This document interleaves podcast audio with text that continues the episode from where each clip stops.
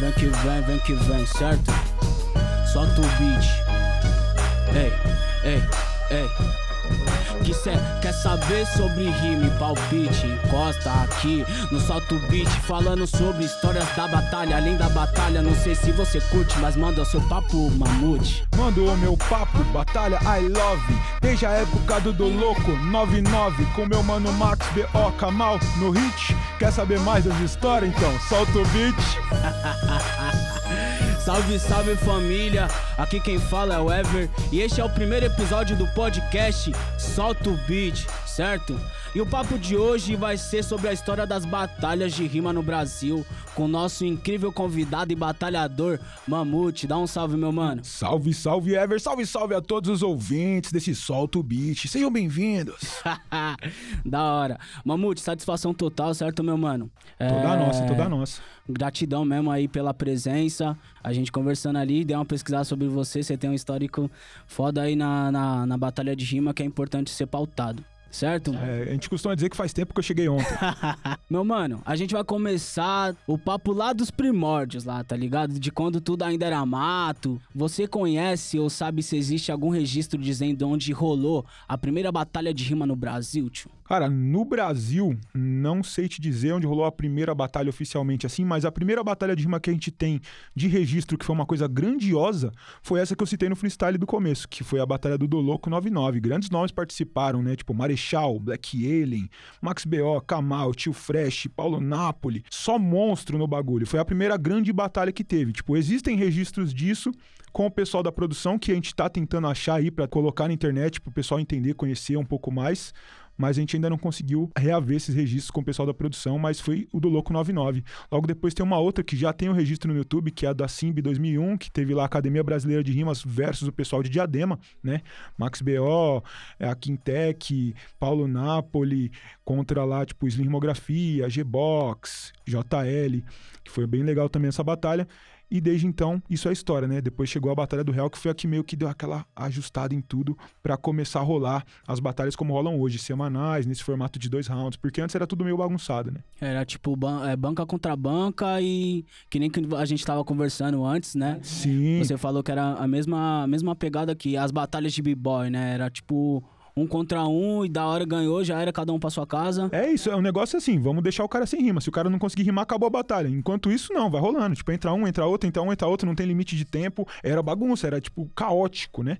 Hoje em dia, tipo, a gente tem lá vários formatos em vários rounds já pré-definidos. E isso é uma parada que aconteceu com o tempo. Tipo, a primeira que a gente tem registro aí é a Batalha do Real, que tinha um pouco mais esse negócio do formatinho, que foi a que veio logo depois do 8 Mile, né? Quando o 8 Mile chegou no Brasil, aí o pessoal, não, então dá pra fazer um formato? Vamos fazer um formato, vamos pensar nesse formato, e aí rolou. E assim que a Lê, ela me deu um salve, a produção aqui me deu um salve, e falou assim: a gente vai convidar o Mamute, mano. Eu falei, Mamute, tio, eu vou dar, uma, vou dar uma averiguada, vamos ver quem é esse mano, tá ligado? Porque pra mim a batalha chegou em 2017, então é, foi tudo muito novo, ainda tava me encontrando em todas as artes que eu, que eu gosto de estar envolvido, né, mano? E aí eu vi que no link do seu perfil, mano, você fala muito sobre a história mesmo, tá ligado? Inclusive a gente trocando a ideia, você falou que em 2003 ali você começou a pesquisar sobre, que aí você- depois você falou, mano, vou batalhar. Co- Como que é o seu conteúdo, tá ligado? Porque tem total a ver com o que a gente tá hoje trazendo, que é sobre a história.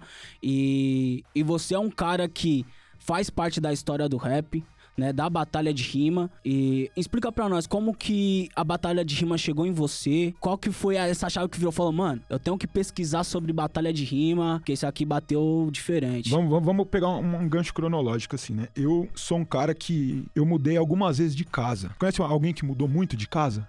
Conheço. Quantas vezes essa pessoa mudou de casa? Vixe.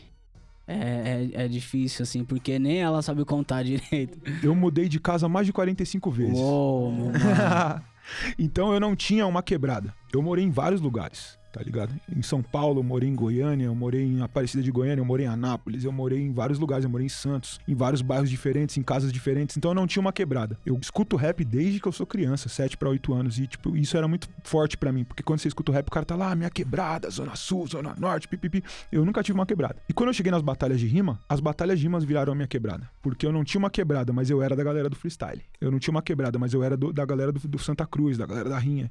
Aquilo era minha quebrada. As batalhas me deram um sentimento de quebrada, de unidade, de, de, de acolhimento. Isso mudou minha vida, tá ligado?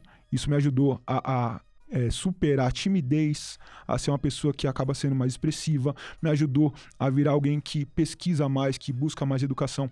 E eu queria retribuir isso quando eu parei de batalhar. Porque de 2007, que eu comecei a pegar sério nas batalhas, até 2012, quando eu resolvi parar de batalhar para organizar, eu tava lá em alto nível. Era eu e minhas rimas, eu e minhas rimas. No dia que eu parei de batalhar, que eu falei, não, agora eu vou parar de batalhar, eu falei, não, eu preciso devolver isso de alguma forma.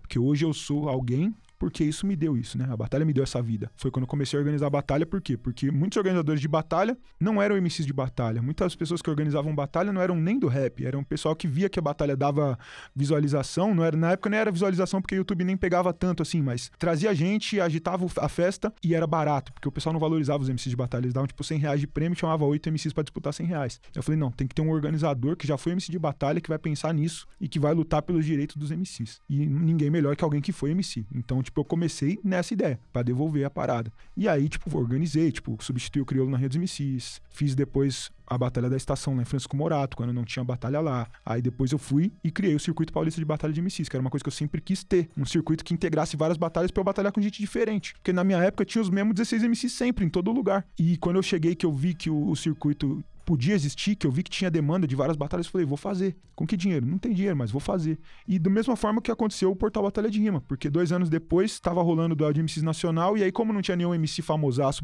participando, o público deixou de lado. Eu falei, não, eu preciso de um canal que fale sobre esses MCs novos, que fale sobre esses MCs de fora do eixo, que trate com respeito essa cena de fora do eixo que o público não tá tratando. Então eu criei o Portal Batalha de Rima para falar dos MCs que estavam no nacional. Falei lá, fiz um release de cada um, expliquei, contei a história de cada um dos MCs, seja ele do Amazonas, do Acre, de onde for. Se a galera não tava olhando, eu fiz a galera olhar para aquilo, tá ligado? A partir daí veio esse estalo. Eu falei, não, então eu posso aprofundar esse conteúdo aqui sobre a história das batalhas, porque a juventude também não lembra das batalhas, da história. É, muita molecada fala que é old school hoje, porque assistiu o tanque em 2015. Em 2015 já fazia 10 anos que eu acompanhava freestyle, tá ligado? É, então eu cheguei no Nacional de 2019 os MCs que iam batalhar viraram para mim e perguntaram quem que era aquele tiozinho que ia ser jurado. E aquele tiozinho que ia ser jurado era o Max B.O., o cara que criou essa parada. Como que a molecada não sabia quem era o cara que criou essa parada? Que, tipo, um dos pioneiros do freestyle no Brasil, tá ligado? Então o portal Batalha de Rima, ele falou, não, a gente tem que contar a história dessas pessoas também, não só dos MCs que estão chegando agora, mas do pessoal que já tá aí, os MCs já estão esquecendo. E aí na pandemia, calhou de que todo mundo ficou em casa, e eu falei, vou criar um podcast para falar da história desse pessoal mais velho, que era mais difícil de eu trombar esses caras quando eles estavam em show. Então fiz o podcast com o Max B.O., fiz com o Marcelo Gugu, fiz com o pessoal, tipo, o, o, meu mano do rap lá de, de Recife, que fez a Batalha da Escadaria, que é uma das mais antigas do Nordeste. Fiz com um monte de gente. Quero retomar ele agora, né? Tipo, nesse próximo semestre aí, para trazer mais gente para contar essa história. Porque é uma história que tava totalmente ficando esquecida. Além de trazer o quê? Cobertura de eventos e também uma parte crítica e jornalística sobre os eventos que estão acontecendo, né? Explicar sobre os formatos, explicar sobre por que certo MC perde, certo MC ganha. Porque o público ele é muito emocional. E muitas vezes o jurado que é mais técnico não sabe lidar com esse público e explicar o que aconteceu, né? Uhum. Sim, exatamente. Meu mano, em qual ponto você sentiu que você falou, mano, agora a batalha em São Paulo ou no Brasil, agora estourou, agora já era, ninguém segura e vai, vai atravessar, principalmente nesse momento de pandemia. A gente viu que tinha bastante batalha fazendo isso online, né? Em forma de, de live. E aí, quando que foi que você falou, mano? Caraca, que louco, né? Eu em 2003 ali pesquisando sobre 2005 já meti marcha e, e, presenciei aquela situação caótica onde não tinha tempo, onde todo mundo vinha e blá, blá, blá, blá, blá, blá, blá, que é a raiz do negócio mesmo e ver essa expansão de hoje, assim. Quanto que você falou? Caraca, satisfação mesmo. Cara, é, eu, eu, eu separo em alguns momentos essa história da batalha em ascensão, né? A explosão das batalhas. Tem alguns momentos importantíssimos. A primeira vez que eu falei, poxa, esse bagulho de batalha tá indo longe, foi em 2006. 2006 para 2007, quando o Emicida ganhou a Liga dos MCs e as batalhas dele viralizaram no YouTube. Foi, foi a primeira batalha que viralizou no YouTube, foi naquelas batalhas do Emicida na Liga. É nega retardada, nega... Mano, o meu vizinho, que nem gostava de rap, ouvia aquilo no último volume. E eu pensei, pô, esse bagulho tá estourando, saca? 2006. E aí, 2006, 2007, 2008, eu tava lá batalhando, mas eu não via isso estourar dessa forma. Tipo, já tava popularizando. Em 2012 para 2013, começou o de MCs nacional. Falei, pô, esse bagulho tá indo longe, tá crescendo. De MCs nacional, mas ainda era um bagulho bem bolha. Em 2015, quando o Orochi foi pro Nacional, que ele já tava estourado, que a Batalha do Tanque tava viralizando, ali eu falei, não, agora não tem mais volta. Agora esse negócio vai crescer para um caramba. E aí foi o que aconteceu, porque depois do tanque veio a Batalha da Aldeia e várias outras batalhas puxando a mesma fórmula que o tanque usou para estourar e viralizar. E a gente tem a Batalha da Leste, o Coliseu, a gente tem a Resenha Central, várias outras batalhas que utilizaram essa mesma fórmula. O museu já tinha esse registro, já tinha ali os seus favoritos, já tinha a sua importância na internet. E o Duelo de MCs já tinha, foi a base de tudo ali nessa questão de registro, né? Foi uma das primeiras batalhas a registrar semanalmente de forma religiosa. Quando o tanque estourou, que eu comecei a ver a criançada brincar de, de batalha de rima na escola, eu falei, não, agora não tem mais volta. E foi um, um momento em que me atentou uma coisa, tipo, é, eu tô distante dessa molecada. Eu tava organizando, eu tava, tipo, colando, mas eu não tava conversando com essa molecada no dia a dia, instruindo. E da mesma forma, rapaziada que era da minha idade também não, rapaziada que era da minha, da minha geração também não. Por quê? Porque eles já estavam estourando na música, eles já estavam fazendo show, eles já não estavam colando tanto. E aí eu falei, não, agora eu preciso voltar a colar com essa molecada para instruir porque se ficar muito solto a gente perde essa parte cultural. Em muitas batalhas a gente perdeu. Sim, é o processo, né? É importante a gente não antecipar processos, é um, é um bagulho muito louco, assim. Foi, foi se passando o tempo, vários formatos de batalha, e tem uns tradicionais não é que são tradicionais, são justamente são variedades, mas que são comuns hoje de, de falar. Tipo, se a, se a gente falar sobre uma modalidade de batalha, é, uma pessoa vai saber que são as de tema, a de sangue. E o bate-volta. E o bate-volta. Você já batalhou nesses três? E qual que foi o que você falou? Caraca, isso aqui me pegou pra louco. Isso aqui vai ser um desafio grande para mim e tal. Ou que você acha que também seria para alguns MCs e para algumas MCs? Cara, é, na minha época de, de alto nível, porque tem isso, né? Quando a gente tá rimando, a, a rima é um esporte, é um esporte mental. Então ela requer um condicionamento, a batalha de rima. Você pode fazer freestyle lindamente a vida inteira. Eu não desaprendi a fazer freestyle. Meu freestyle hoje em dia é melhor do que ele já foi. Só que batalhar requer uma preparação diferente. Então hoje em dia eu apanho em quase todos os formatos, mas eu ainda me dou muito melhor no tradicional. Quando você tem ali pelo menos 30 a 45 segundos, um minuto para desenrolar, eu consigo construir melhor, organizar melhor minhas ideias. No bate-volta, hoje em dia eu sofro, mas na minha época de, de auge era suave. O tema para mim sempre foi um pouco mais difícil porque eu sempre busco ali alguma punchline, alguma piadinha, e às vezes eu peco pela profundidade. A plateia não entende o que eu tô falando, porque tipo, eu falo, ah, isso é muito bom, eu vou lá e faço. Mas uma coisa que eu sempre quis me desafiar e pode ser que eu tente em algum momento, são esses formatos novos que estão começando a se a fixar agora, que é o formato da FMS, o formato da Red Bull, né, que vem do Red Bull Batalha, que agora aqui no Brasil é Red Bull Francamente, que são formatos que têm, além de temas, o ataque. Porque antigamente tinha essa, ah, não, se a batalha é de tema, você não se ataca. Não, na Red Bull, francamente, não. Se tem o tema e você se ataca com ele. Maravilha, meu mano.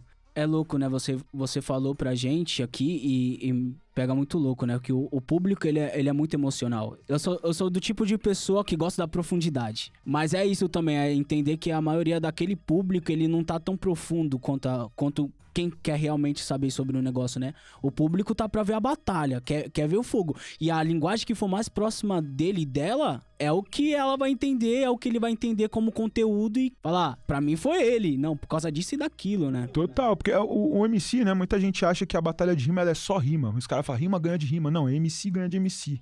O MC ele é mais do que a rima. O MC ele tem ali, tipo, o conteúdo, que é o que você fala, a técnica, que é como você fala, a musicalidade, que é como você flui no beat, e a presença de palco, né? A entrega da rima, a sua performance. O MC ele tem tudo isso. Então, às vezes, o cara fica ali rimando, a gente tem MCs maravilhosos que fazem muitas rimas muito boas ali, tipo, às vezes eles se perdem tanto na rima ali que eles esquecem de ver, olhar pra plateia e entender se aquela plateia tá recebendo aquela rima. Saber entregar essa rima pra plateia às vezes vale muito mais do que fazer uma rima muito foda.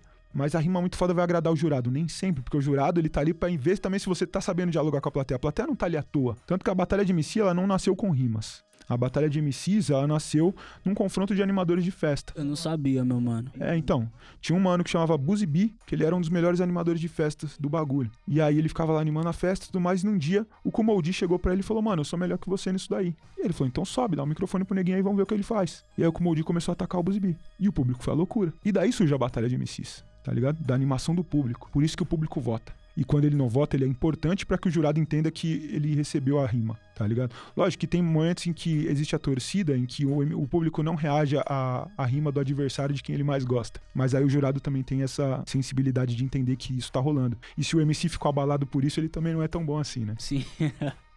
mano, a gente já tá indo pro final. E antes da gente finalizar, eu queria saber pra você, mano. Quem foi as suas principais referências nessa história toda, assim, ó? Cara, tipo, Max B.O., Kamal, Marechal, JL A Lenda, G-Box, Slim Rimografia e um dos melhores MCs de batalha que eu já vi na minha vida, que, tipo, sempre cito, é o Gil Metralha, né, mano? Saudoso Gil Metralha. Mas de referência a gente tem esses caras aí antes, né? Que são os caras que começaram a parada, tá ligado? É louco, né? Quando a gente vai, vai falando sobre e revivendo isso, né? É que o pessoal não tá vendo, mano. Que se o pessoal tivesse vendo, ia, ia perceber essa, essa sensibilidade aqui. Eu tô falando isso porque eu sou uma pessoa muito sensível com isso, tá ligado? De olhar no olho e de ver o quanto, quanto a pessoa leva a sério a parada, assim. E da hora te ouvir. Muito obrigado mesmo Que isso, mano. por estar aqui. Essa parada é minha vida, você tá ligado, né?